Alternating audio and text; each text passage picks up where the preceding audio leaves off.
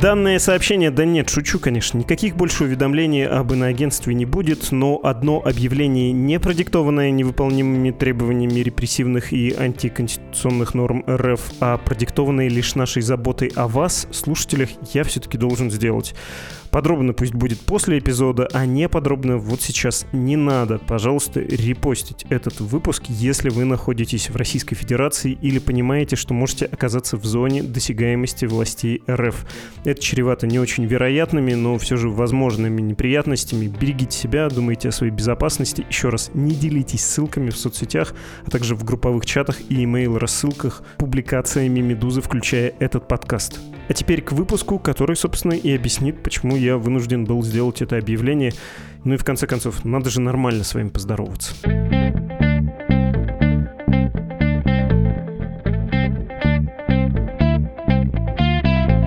Здравствуйте, это подкаст о новостях, которые долго остаются важными. Он называется «Что случилось?». У микрофона Владислав Горин. И здесь юристка, основательница Центра защиты прав СМИ Галина Арапова. Приветствую тебя, Галина.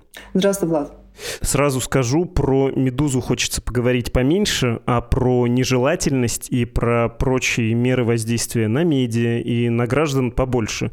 Про себя поменьше, потому что, ну, не скромно, нехорошо, и я думаю, не очень интересно, все более-менее понятно, хотя повод, очевидно, это, собственно, «Медуза». 26 января 2023 года Генеральная прокуратура Российской Федерации приняла решение о признании, я могу прочитать прямо с сайта этого органа, о признании деятельности иностранных иностранные неправительственные организации нежелательные на территории Российской Федерации. В сообщении также сказано, что установлено, что ее, то есть Медуза Project, Медуза, деятельность представляет угрозу основам конституционного строя и безопасности Российской Федерации.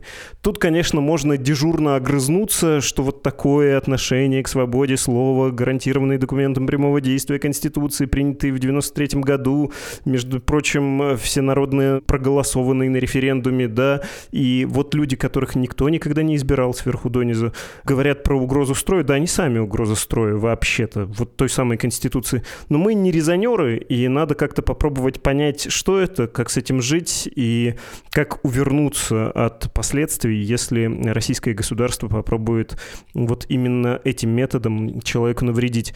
Сперва, откуда это все взялось про нежелательное? К какому закону 2012 года были внесены поправки в 2015, так что это все засияло?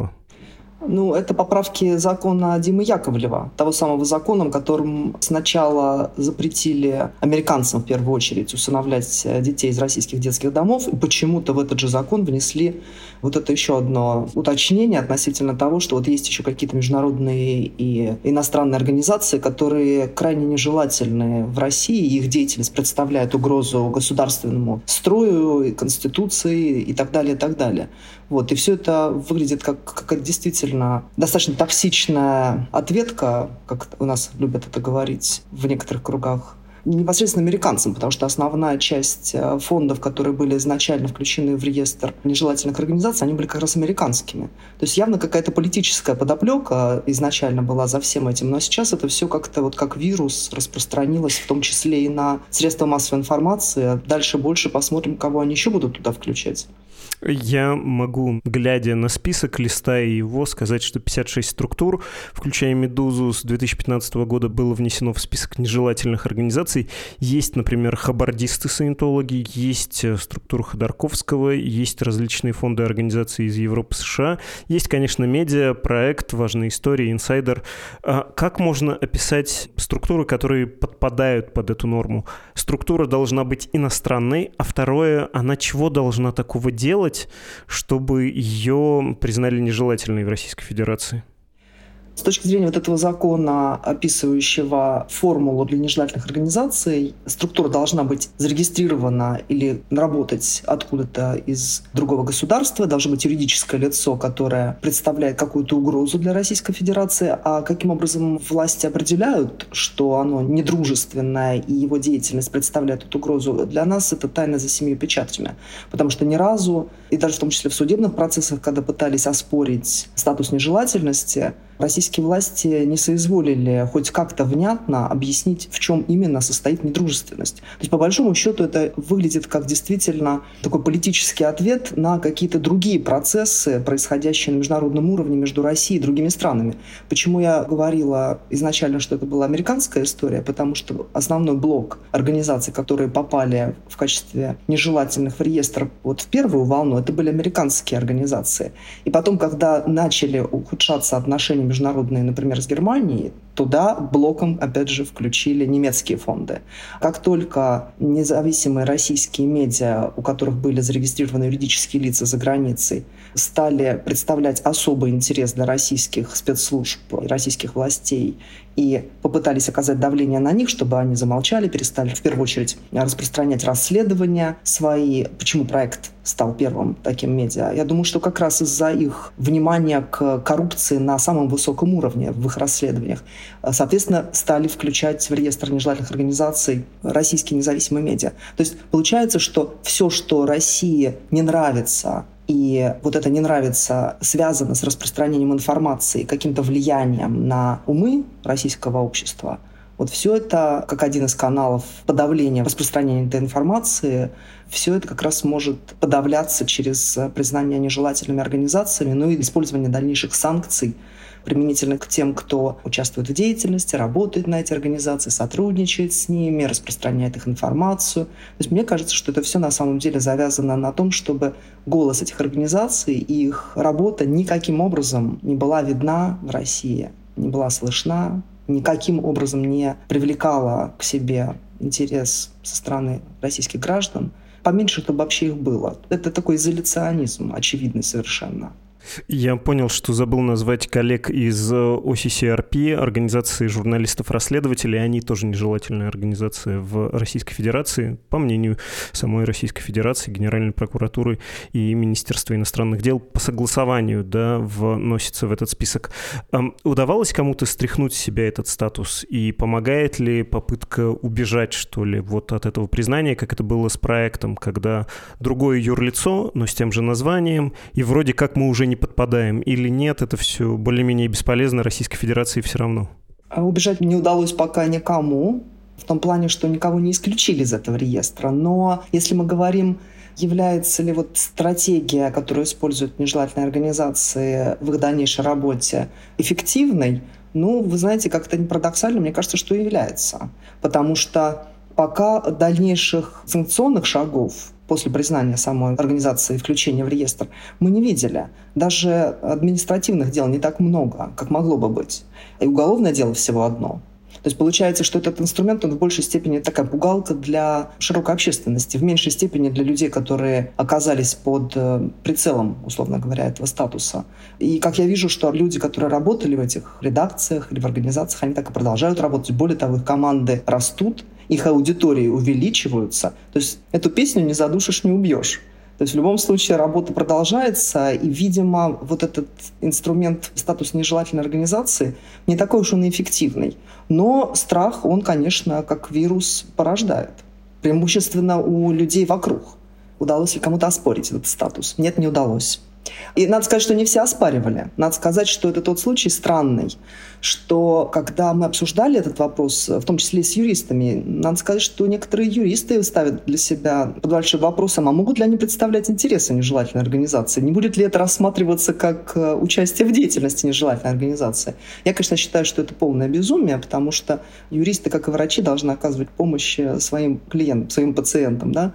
И если организация считает, что ее несправедливо включили в реестр нежелательных организаций, она должна иметь возможность и обжаловать, и иметь доступ к профессиональному юристу для того, чтобы делать это в российских судах. Но я думаю, что не обжаловали все, кто могли бы, просто потому что, наверное, не думают, что это эффективно. Тем не менее, те судебные, редкие судебные процессы, которые были, закончились, как и по делам об иностранных агентах, ничем.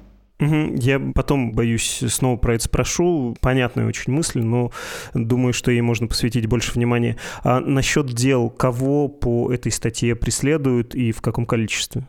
Что касается дел административных, ну, я перед нашим разговором специально еще дополнительно проверила. Таких дел с момента вообще включения этой нормы в Кодекс об административных правонарушениях мы говорим о статье 20.33 Кодекса об административных правонарушениях. И таких дел на самом деле не так много.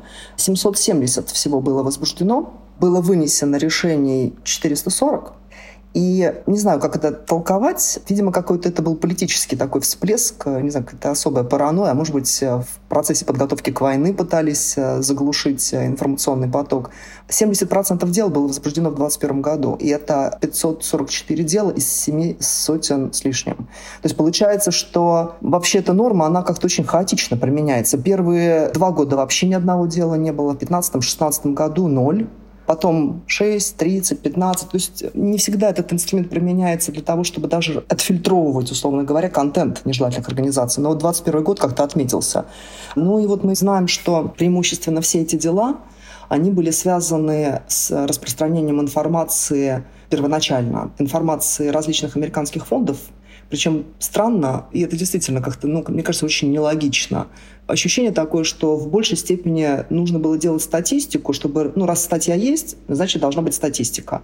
И поэтому хоть какие-то дела, но они возбуждались. Поэтому ловили какие-то ссылки на старые публикации фонда Сороса 90 какого-то мохнатого года находили совместные пресс-релизы экологических фондов, тоже каких-то там старых времен, репосты анонсов выхода книг, спонсированных теми или иными фондами, которые потом были внесены в реестр нежелательных. То есть вообще ощущение такое, что смысла вообще в том, чтобы удалять эту информацию из интернета нет уже никакого. Слишком старая информация. Она уже никому не нужна. Она уже свое отработала в 99 году, условно, там, в 2003.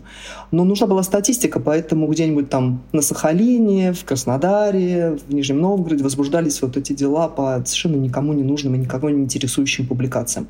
А вот 21 год, конечно, имеет смысл, наверное, проанализировать отдельно, потому что там как раз ловили, в том числе из-за публикации расследований проекта, из-за публикации других организаций, которые на тот момент стали попадать в реестр нежелательных. Ну и надо сказать, что и поведение читателей в тот момент изменилось. Мы видели, как все реально испугались и начали вычищать у себя, удалять все эти ссылки. И это было как-то, ну, действительно такой неприятный, надо сказать, момент который скорее вот просто характеризует наше общество, да, которое поражено вот этим страхом. Не так страшно получить штраф от 5 до 15 тысяч рублей, а вдруг что еще сделают, а потом же уголовка будет, а сайт могут заблокировать. Но с марта месяца все сильно поменялось, и уже блокировка не так страшна. И поэтому, наверное, сейчас тоже и поведение тех, кто распространяет информацию и репостит коллег, попавших случайно или не случайно в этот реестр, наверное, тоже изменится. Поэтому в 2022 году было меньше этих дел. А за этот год, за вот первый месяц 23-го, одно дело было возбуждено только. Максимальное наказание – это после административки, уголовное до 8 лет, и единственное уголовное дело – это Андрей Пивоваров, да, ведь и «Открытая Россия». Анастасия Шевченко, если я правильно помню, она на самом деле была первым, кого привлекли к уголовной ответственности. Это, если я правильно помню, тоже Краснодар и тоже «Открытая Россия». Или Ростов. Или Ростов, да. Пивовар второе это дело второе было. Больше уголовных дел нет. Юг России вообще отличается этим, потому что в Краснодаре и в Ростове было довольно много дел. Ощущение такое, что там прям отдельно делали статистику по нежелательным организациям. В Ростове в Краснодаре было много дел по открытой России. Административок было много. Там же было дело на поэта, который участвовал в поэтическом фестивале «Открытая капуста», который пришел, прочитал свои стихи, и ему прилетело. Угу. По этой норме, вообще странно называть это нормой, все-таки закон или норма — это что-то, что задает правила, ну, то есть очерчивает границу, а тут граница такая размытая, максимально произвольная, и длительность, да, когда-то опубликованная ссылка может быть тебе сейчас вменена как длящееся правонарушение, это просто ощущение, будто создается повод для того, чтобы тебя за что-то привлечь, да, тебя привлекают не за нарушение правил, а находят будет обоснование для того, чтобы привести в исполнение какое-то наказание, которое кем-то уже заранее определено. Это самое плохое в этих статьях. Ну, помимо, конечно, внесудебности, да, когда там генпрокуратура, по сути, сама решает, что-то якобы с э, МИД согласовывает, ну, это дело второе. Ну да, я думаю, что там на самом деле МИД, он так э, для рюшечек его пристегнули к этому процессу. Я не уверена, что они вообще что-то согласовывают в реальной жизни. По крайней мере, то, что мы видели в части якобы имеющегося согласования между Минюстом и МИДом по делам об иностранных агентах, ну, там Министерство иностранных дел играет совершенно такую декоративную функцию совершенно несерьезно все это. Я думаю, что даже не Генеральная прокуратура, я думаю, что там в первую очередь ФСБ рулит, а уж потом все остальные просто выполняют некую процедуру, которая прописана в законе. Ну и вот говоря по поводу норм, да, это на самом деле, наверное, главное. Конечно, у нас непрецедентная система права, и у нас все время кивают на букву закона, но буквы-то можно разные нарисовать. И вот мы видим, да, что когда нужно какие-то смыслы обосновать законностью, принимают закон не потому, что есть необходимость регулировать эти отношения, не потому, что есть какая-то лакуна, не потому, что есть нужда для общества действительно в дополнительном уровне безопасности от кого-то там зловредного. А это какие-то обслуживаются политические интересы, политические хотелки, которые вот упаковываются в закон, Поэтому законы-то эти, как правило, очень быстро принимают без общественного обсуждения. Ну и потом, соответственно, те, кто применяют эту норму, они ссылаются на нее и говорят, ну вот смотрите, все же по закону. Вот же в законе написано, что если организация зарегистрирована в зарубежной какой-то стране, в другом государстве, и вот нам ФСБ или там Генпрокуратура говорит, что они что-то плохое делают для Российской Федерации, мы не знаем, что плохое, ну вот мы верим там спецслужбам. Ну вот поэтому, в принципе, вот у нас есть раз, вот есть два, два критерия, мы имеем право включить их в реестр нежелательных. Такая же история ровно с иностранными агентами. Вот есть иностранные деньги, вот у человека есть аккаунт в социальных сетях, у него там 23 подписчика в э, Твиттере и 58 ВКонтакте. Вот он же распространяет информацию, а еще, не дай бог, дал интервью Медузе там, или еще какому-нибудь иностранному агенту. Ну и все, как бы все критерии соблюдены, можем включать его в реестр иностранных агентов. Это, конечно, такой формализм, который не отвечает тому, что должно называться правом в правовом государстве. Но это как раз и ключевое. А правовое ли у нас государство? вообще государство ли это уже?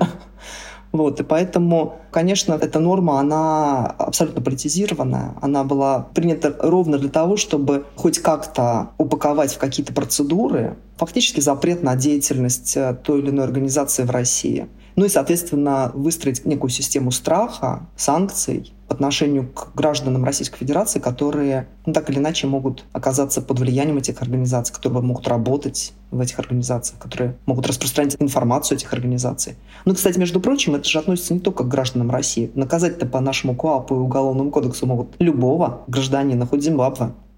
Если пытаться понять правила обращения, мы поняли, что выяснили сейчас, договорились, что, собственно, этих правил не существует, но так устроен наш мозг, что мы пытаемся сделать мир предсказуемым, иначе слишком тревожно в нем жить, если мы не знаем, как на него воздействовать, что не репостить, не распространять ссылки в чатах и в e-mail, особенно в групповых, особенно если там могут быть люди, которым ты не доверяешь на 100%, не давать денег, не давать денег в том числе при помощи международных международной платежной системы, если эта карточка выпущена банком страны, которая обменивается с Российской Федерацией данными.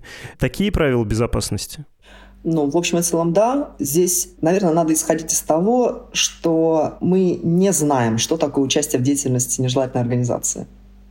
Потому что наказывают за что? За участие в деятельности. А формулировка это такая, что, знаете, ну вот это просто не настолько понятно, как, например, там, не переходи дорогу на красный свет. Вот есть красный свет, вот есть правила, вот есть зебра. Ты должен делать так, а не должен делать э, иначе. А что такое не участвовать в деятельности? Это что, не быть сотрудником? Это не принимать участие в конференции, которую организует это юридическое лицо? И что не надо делать? Вообще непонятно. И поэтому мы пока ориентируемся на судебную практику потому что мысль, э, которую можно утолкать в формулу участия в деятельности, она настолько витиевата, что сегодня это просто репост, а завтра да бог его знает. Может быть, нельзя будет иметь на телефоне мобильное приложение организации, которая распространяет там, эту информацию. Мы не знаем. И поэтому пока мы исходим из того, за что уже наказывали. Наказывали за работу на такие организации или на организации, скорее так скажем, название которых совпадало с организацией, признанной нежелательной, это применительно к открытой России наказывались за распространение материалов, которые дословно совпадали с материалом нежелательной организации, то есть это фактически перепечатка полная наказывали за гиперссылки активные на материалы этих организаций. То есть даже если вы не, не перепечатываете этот текст, но э, стоит гиперссылка, которая позволяет быстро в один клик перейти на другой сайт, где лежит этот текст. Это тоже будет считаться распространением информации, за такое тоже наказывали. Ну вот, пожалуй, все. Теперь мы можем только предвидеть, да, могут ли наказать, например, за распространение в каком-нибудь чате в WhatsApp, где там 58 человек, ну, родительский чат, например, или соседи по дому? Ну, в теории да, потому что мы видели примерно такие случаи, когда наказывали за распространение фейков. А это подходы одинаковые, да, то есть это распространение информации для широкого круга лиц или там для любого количества людей, ну, публичное распространение информации. 56 человек прочитали в родительском чате, ну все. Один донос написал, этого достаточно, чтобы прокурор увидел или сотрудник полиции увидел, что занимаются этим, как правило, ЦПЭ, Центр по противодействию экстремизму. Ну и вот это, по большому счету, и является основным правилом, что не надо делать. Если не хочешь, чтобы тебя там на 5-15 тысяч наказали за то, что ты распространил какую-то информацию, не делай это так, чтобы ее могли отследить сотрудники российских правоохранительных органов. Значит, не чаты в WhatsApp, не чаты в Вайбере, упаси господи, не ВКонтакте, не распространение там, через массовую рассылку, через российские почтовые сервисы, какие-нибудь там Яндекс, Mail.ru. То есть все то, что, в принципе, абсолютно прозрачно и подконтрольно российским спецслужбам. Мы же знаем, что, в общем-то, у нас анонимность онлайн уже несколько лет как отменена, и поэтому, соответственно, все российские почтовые сервисы и мессенджеры, они фактически завязаны на регистрации граждан по их номеру телефона мобильного. Ну и, соответственно, как бы сотовые операторы знают каждого клиента в лицо и по паспорту. Вот это фактически и определяет, что риск лежит там, где тебя могут поймать. Ну а дальше человек определяет сам, каким образом он может поделиться информацией так, чтобы сделать это для себя безопасно. Ну, наверное, не стоит писать э, в ВКонтакте в своем статусе, что ты являешься сотрудником такой-то организации, если ты находишься как минимум на расстоянии вытянутой руки от сотрудников полиции, которые могут применить санкцию человеку. Я не хочу обидеть коллег, которые до этого были признаны нежелательными.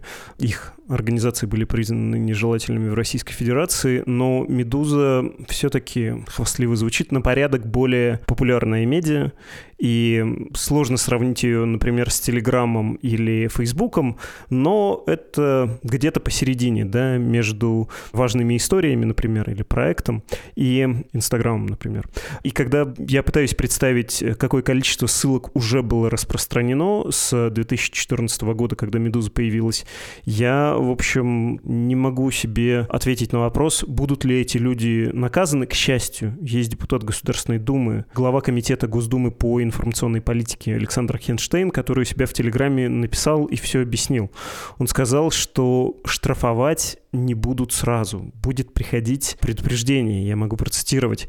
Да, действительно, теперь все материалы «Медузы» являются материалами нежелательной организации, а значит запрещается их распространение вне зависимости от периода публикации. Но это не означает, что все, кто ранее делился этими материалами, автоматически попадают под штрафы. Закон говорит о том, что штрафные санкции могут быть наложены за неудаление или несвоевременное удаление такой запрещенной информации в ответ на ранее направленное требование Роскомнадзора. Но, по-моему, по-моему, Хинштейн закон не читал. То есть эти его слова, кажется, ничего не стоят. Могут взять и наказать. И более того, могут э, завести административку и тут же уголовку. Правильно, если у меня две ссылки? В теории могут. Да, ощущение такое, что Хинштейн на ходу придумывает новые какие-то правила. Мы пока не видели никаких таких предупреждений от Роскомнадзора. Вообще по закону, в случае, если обнаружена ссылка на материал нежелательной организации, то вообще-то законом предусмотрена сразу внесудебная блокировка по приказу генерального прокурора. Никаких там предупреждений не приходит. Ты приходишь на работу, хоп, сайт не работает.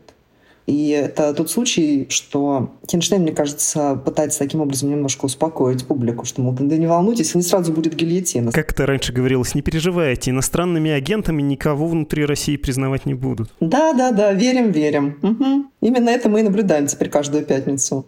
Ну, с другой стороны, чем больше в этих реестрах людей и организаций, тем, как мне кажется, больше этот статус девальвируется. В том числе с нежелательными организациями. Ну, вспомните, когда включили Сорос, еще какие-то американские фонды, все говорили, ну да, ну вот же, это же там американцы, враги. Но когда начали включать российских журналистов, в том числе там проект, инсайдер, важные истории, уже совсем другое отношение ко всему к этому. И я думаю, что статус нежелательной организации, он тоже перестал изначально заложенный в нем пафос нести сейчас. А уж с приходом туда, в этот реестр Медузы, мне кажется, вообще вся история с нежелательными организациями, по сути дела, закончилась. Я слишком заболтался, и поэтому про мету-то я не случайно вспомнил про Инстаграм и про Фейсбук. Есть ведь практика сложившаяся, что, ну, конечно, они признаны экстремистскими, но никого не наказывают за использование Инстаграма и Фейсбука. Можно и продолжать туда постить, и все такое. Я не предлагаю это сейчас обсудить, я предлагаю обсудить вот какую коллизию. Если меня вызовет к себе следователь и скажет, гражданин такой-то, вот на вас составлен протокол, или там возбуждено уголовное дело, не дай бог, потому что у вас в Фейсбуке опубликована ссылка на нежелательную организацию дважды, трижды, хоть 500 раз. Можно ли ему, этому следователю в таком случае ответить, слушайте, а я же бесконечно законопослушен. Я знаю, что мета признана экстремистской и что ее продукты заблокированы на территории Российской Федерации, и я ими не пользуюсь, у меня доступа нет. Я WhatsApp-то на всякий случай удалил, потому что он тоже метовский, хоть за него никак и не преследуют, и он не блокируется. Я ведь не могу удалить ссылку. Это рабочая стратегия или нет? Так написан этот закон, что ты в любом случае виноват. Мне кажется, это наивно. Вряд ли это сработает. Ну и надо сказать, что мы видели в судебных процессах, что сам Роскомнадзор и Генеральная прокуратура прекрасно пользуются и тем же Фейсбуком, и тем же Инстаграмом, и посещают беспрепятственно, без всяких VPN, заблокированные ими же самими сайты. Как говорится, контрольную закупку никто не отменял. И поэтому они пришли, проверили, нашли запрещенный текст – а дальше это уже ваша проблема, почему вы его не удалили. Если вы законопослушный человек, то, соответственно, вы должны это делать. На практике это, конечно, не работает такой подход, что ты начинаешь объяснять, ну вот, забыл, удалил, вообще это все запрещенное и, по идее, как бы не должно быть доступно для российских граждан, и поэтому пусть валяется на всех этих запрещенных экстремистских там, и заблокированных сайтах. Нет, если уже машина начала винтиками ворочать, если уже начали там, составлять протокол, то, как правило, на этом этапе уже трудно машину остановить. А уж тем более, когда дело передано в суд, там уже ну, 100% дело будет рассмотрено так, как э, нужно это в рамках государственной политики по обеспечению информационной безопасности. Но вот еще несколько лет назад по нежелательным организациям можно было в суде добиться прекращения дела. Но делалось это во всех случаях. Вот, и мы с коллегами обсуждали это, которые вели аналогичные дела, и сами у нас были такие дела в нашей практике.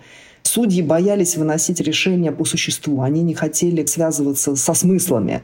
Они тянули время, они понимали, что если вот э, они вывалятся за пределы срока в один год с момента составления протокола, вот тут и счастье. Вот тогда и можно ничего не объяснять по существу, а можно просто сказать, а вот срок истек. И ровно таким образом было прекращено несколько дел по репостам материалов нежелательных организаций. Но это было там 17-18 год. Ой, сейчас сомневаюсь, что это сработает. Но, как мы видим, и дел таких не так, чтобы валом. Посмотрим, что будет дальше. Посмотрим, как увещевание Хинштейна подействует на прокурорских и на тех, кто будет возбуждать эти дела дальше потому что это же конкретный человек делает. Вряд ли он читает слова Хинштейна. У него есть папочка, в которой должны быть дела, у него есть э, отчет по статистике. По каждой категории дел должны быть дела, иначе ты не работаешь. А дела, связанные с интернетом, они представляют сейчас особую значимость. Это же у нас фактически отягчающие обстоятельства во всех случаях. Практически, не знаю, убил пьяным, особо жестоким образом еще и группа лиц по предварительному сговору. Это примерно сейчас приравнивается к действиям, совершенным в информационно-коммуникационной сети интернет, как они пишут. Поэтому тут все на практике работает не так, как рассказывает Хенштейн в Телеграме. Понятно, что это норма из ряда тех, что устроены крайне субъективно, которые могут применяться крайне спорадически, и не поддается это никакой логике, трудно под это подстроиться, как и на агентство, экстремизм, терроризм, рискну таким широким замахом сказать, как э, фейки и пропаганда из последнего.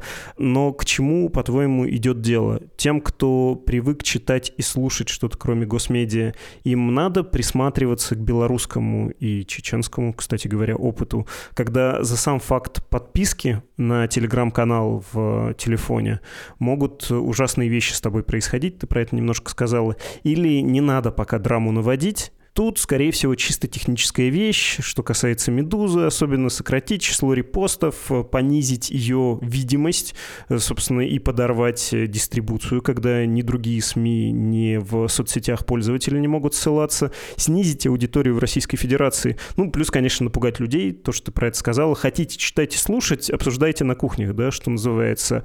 А выходить э, с плакатами, в том числе в коммуникационную сеть интернет, не нужно. В общем, пора бояться бояться? Или придет еще время? Настанут страшные времена, успеем испугаться? Ну, я бы рискнула сказать, что пока еще не надо прям совсем наводить паранойю, чтобы все сразу стали удалять у себя с телефонов приложение «Медузы». Тут, наверное, нужно смотреть вообще, что человек делает. Он сидит дома, большую часть времени обсуждает это действительно со своими там, семейными там, или с друзьями на кухне или он ведет такую деятельность, когда в принципе есть риск, что к нему особое внимание, либо он может попасть в какой-то момент в отдельный кабинетик э, сотрудника в штатском, который попросит разблокировать телефон и будет там читать мораль, рассказывать о геополитической роли России в международном пространстве и все такое. И вот тогда может, соответственно, посмотреть в том числе и на то, что там в телефоне-то на какие каналы подписан. Вот это может просто повлиять на ход этого разговора. Потому что пока я не думаю, что они уже дошли до ручки и будут возбуждать дела, связанные с наличием мобильного приложения, когда ты читаешь через какой-то ресурс, нежелательную организацию, тогда же надо будет удалять и Telegram, и Facebook, и Instagram, и YouTube. И все на свете надо удалять, где потенциально может распространяться такая информация. И все мессенджеры, кстати, потому что мало ли, вдруг там PDF-файл Медузы друг другу переслали. Поэтому я думаю, что, наверное, пока еще вот здесь совсем панику наводить мы не будем. Но как только начнет меняться практика, а у нас же сейчас журналисты активно это отслеживают, и мы отслеживаем тоже, говорим об этом, как только будет меняться практика, я думаю, что люди узнают. То, что, в принципе, белорусский опыт, боюсь, мы все-таки видим определенные элементы практики белорусов, которые применяют теперь наши спецслужбы. белорусы это сами все время говорили, вы напрасно, наивно думаете, что у вас такого не будет. А теперь они регулярно говорят, а мы вам говорили. Вот я думаю, что тот случай, когда совсем сбрасывать это со счетов, наверное, не стоит. Ну и пока вот прям до заводских настроек обнулять свой телефон тоже, наверное, еще рано. Не знаю, мне кажется, что вообще самое главное во всей этой истории действительно снизить э, видимость этих организаций в информационном пространстве и, наверное, сделать так, чтобы люди боялись это читать. Ну, страх. На самом деле страх вот является главным инструментом, которым сейчас оперируют наши власти. Вот этот страх посеять, наверное, и является главной целью, когда назначают популярные ресурсы и важных игроков на информационном рынке, назначают их нежелательными организациями. Слово-то какое нежелательное, да, недружественные страны, нежелательная организация. Мягкое, слово мягкое на самом деле. А последствия не такие, что прям мягкие, прям хирургические последствия, надо сказать, обещают. Но пока, видите, пока мы не видим жесткого применения этого всего, боюсь, что если на других фронтах э, у российских властей будет относительно спокойно, так скажем, то кто знает, может, они доберутся и до правоприменительной практики по этой норме. Но пока мы видим, что, в общем, на этом фронте относительно спокойно. Так, новости какие-то всплесками появляются. Вот этого назначили, того назначили. Но пока, мне кажется, что все с этим справляются. Каждый решает свою задачу. Генпрокуратура, МИД, ФСБ решает задачу назначить, ну, а те, кого назначили, эффективно решают задачу, каким образом продолжать при этом работать, максимально нивелировать ущерб от этого назначения, ну и как-то философски к этому относиться, чтобы страх дальше не распространялся как вирус. Мне кажется, что пока в этом смысле это полный баланс. Спасибо большое. Я подумал, что слово «нежелательно» — это, конечно, из лексикона каких-то неблагополучных семей. Вот э, нет, мы желательные, может, не запланированные, но очень любимые, долгожданные, желательные. Это нежелательный продукт в вашей диете, в вашем рационе. Обратите внимание, нежелательно, чтобы вы таким образом себя вели. Это какой-то прям вот... Не водитесь с этими мальчишками, они плохие. Хорошо, спасибо гигантское. Хорошего дня. Сегодня с нами была Галина Арапова, юристка, основательница Центра защиты, неловко сказать, прав СМИ. Еще раз воздержитесь от репостов и призывов давать нам средства, если вы в Российской Федерации или в зоне досягаемости властей России. А если вне зоны досягаемости, желательно, невольная насмешка над словом нежелательный, чтобы вы стали нашим спонсором. В удобном вам размере, конечно, и если у вас есть такое желание, само собой. Но предпочтительно подпишитесь на регулярные пожертвования. Это позволяет лучше планировать бюджет нашего изгнанного, неприемлемого, нежелательного и как там дальше издания. Все подробности на страницах support.meduza.io и save.meduza.io. Есть ли письма в ящике? О, да, довольно много много, но хочется прочитать одно, оно просто как сон в руку сегодня.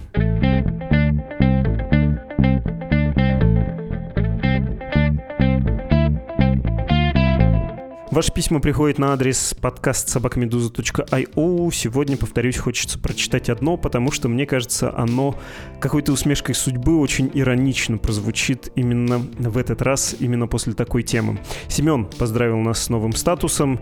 Не надо, конечно, нечем тут гордиться, ничего приятного тут нет, но да, я понимаю, что вы пытаетесь храбриться и нас поддержать. Спасибо. Дальше вы пишете.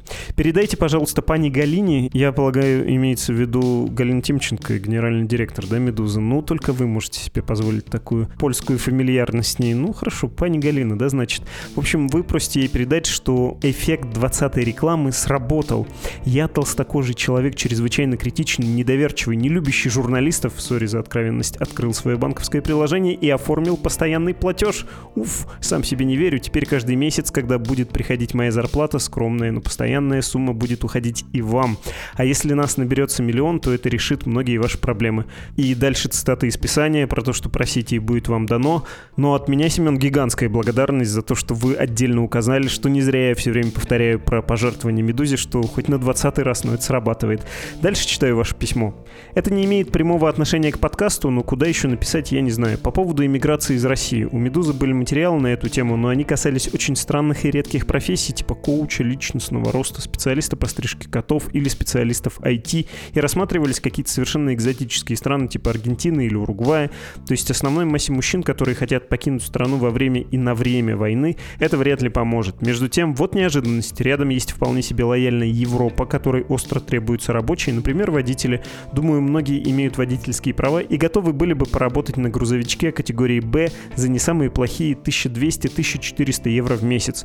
Вы знали, например, что Польша только в ноябре прошлого года отменила облегченный режим трудоустройства для граждан РФ. До этого момента им даже даже не требовалось разрешение на работу, только приглашение от работодателя. Фактически каждый, кто хотел спастись от мобилизации, мог поехать в Польшу на не самую плохую работу. Говорю это как бывший прокурорский работник Российской Федерации, который уехал из страны 17 лет назад и уже 6 лет сам работает на тире. Тут надо, наверное, объяснить это сокращение. Это международные перевозки, ну, в общем, дальнобойщикам, если я правильно понимаю. Именно поэтому у меня столько времени, чтобы слушать ваш подкаст. Заканчивает свое письмо Семен. Спасибо гигантское, Семен, за ваше письмо и за финансовую поддержку, конечно, еще раз хочу вас поблагодарить, но меня максимально веселит, и я понимаю, что, может, не самое лучшее время для того, чтобы веселиться, но все равно не могу отделаться от вот этого приятного, веселого ощущения, когда читаю ваши строчки о том, что вы не стали развивать карьеру в прокуратуре, а выбрали карьеру водителя, то есть человек, который не то что не вредит окружающим, а наоборот приносит пользу. Я вспоминаю, конечно, какой-то древний анекдот про то, что философы спросили, дескать, от чего ты хвалишь знаешь этого уличного музыканта, который настолько дурно играет на своем инструменте, и философ ответил, ну, не идет воровать, лишь бы ты не воровал, да. А, а вы еще и, повторюсь, приносите пользу экономике, людям, себе, своей семье, занимаетесь честным трудом. Вот бы все прокурорские работники Российской Федерации хотя бы стали плохими уличными музыкантами, а не вот этим вот всем в синей форме. С вами был подкаст о новостях, которые долго остаются важными. Он называется «Что случилось?». Давайте прощаться и до новой недели.